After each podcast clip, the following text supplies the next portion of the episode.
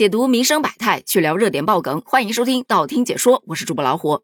今天我们要聊的话题是七夕氛围不行，舔狗经济失灵，结婚登记冷清，单身意识觉醒。具体怎么说呢？且听我细细道来。在去年七夕情人节的垃圾桶可是个香饽饽，捡花、捡戒指、捡手机、捡啥的都有。然而今年七夕后的垃圾桶据说十分的干净。有小伙伴分享啊。我已经翻了商场周边很多的垃圾桶了，别说礼物了，一朵花都没看到，反倒是捡了不少的饮料瓶子。就想着来都来了，好歹慰藉一下我的心灵啊！结果还被大妈给拦住了，说什么年纪轻轻穿的溜光水滑的，不能整这玩意儿啊！然后他全拿走了。没想到引发很多小伙伴的共鸣，都表示确实今年七夕的气氛呢没有去年繁华了。眼看着这经济形势啊，真的是太坏了。这七夕的朋友圈似乎都安静了。在此声明一下啊，我个人没觉得它安静了。昨天晚上躺在床上刷朋友圈，依然有很多朋友晒出自己老公送的礼物，不过基本都是夫妻小情侣，好像还真是没看到。也可能跟我这个年龄的交友圈子有关吧，身边也不剩下几个情侣了。不过另一个现象确实蛮有意思的，就我不知道你有没有关注过这一类的七夕广告，就说男人们听好了。情人节你一定要送女神某某某，她会疯狂的爱上你，巴拉巴拉巴拉，反正就是一顿吹嘘嘛。换往年呢，很多人买单，但今年不管是类似的广告底下，还是类似的七夕鲜花呀或者礼物啊，直播间里头评论区一水儿的全是质疑声。还男生们听好了，怎么的？你要训我话呀？怎么全是男生的礼物，女生送男生什么呢？你这玩意儿齁老贵的，我有钱花自己身上不香吗？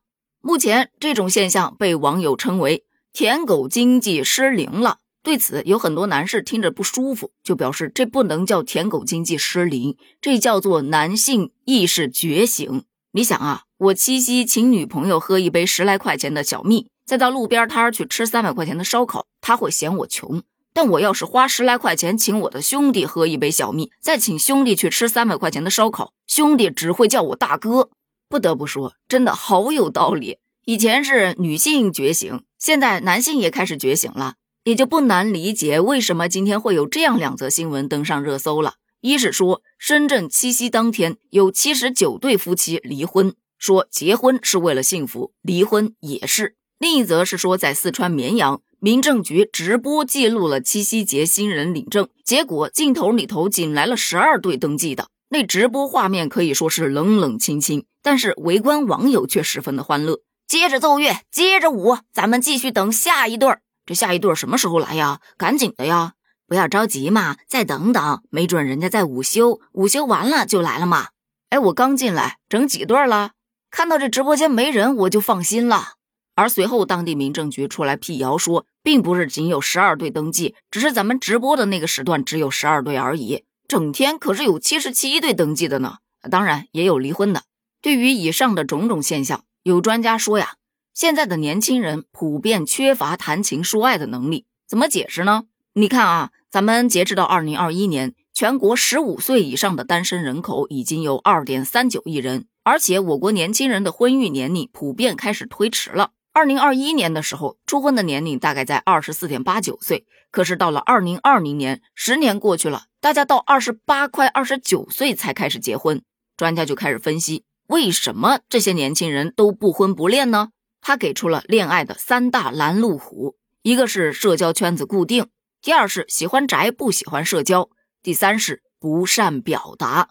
这些孩子们从小到大培养的都是各种的生存能力。跟恋爱呀、情商啊等相关的知识灌输是极少的，所以孩子的社交表达乃至与异性沟通、矛盾处理的能力都不强。这个其实应该从幼儿园就开始培养，到了初中、高中还要进一步的强化。就因为情感教育被忽略了，所以现在的年轻人往往面临着上学不让谈、毕业就催婚的尴尬局面。看完这个报告啊，我个人觉得，嗯，这专家说的呢有一定的道理。但那么多年轻人提倡“无爱一身轻，单身是精英”，主要还是因为生存压力过大，工资只够自己花。谈情说爱是不难，但共度一生就是个麻烦。既然如此，何苦互相耽误呢？各自安好便是晴天。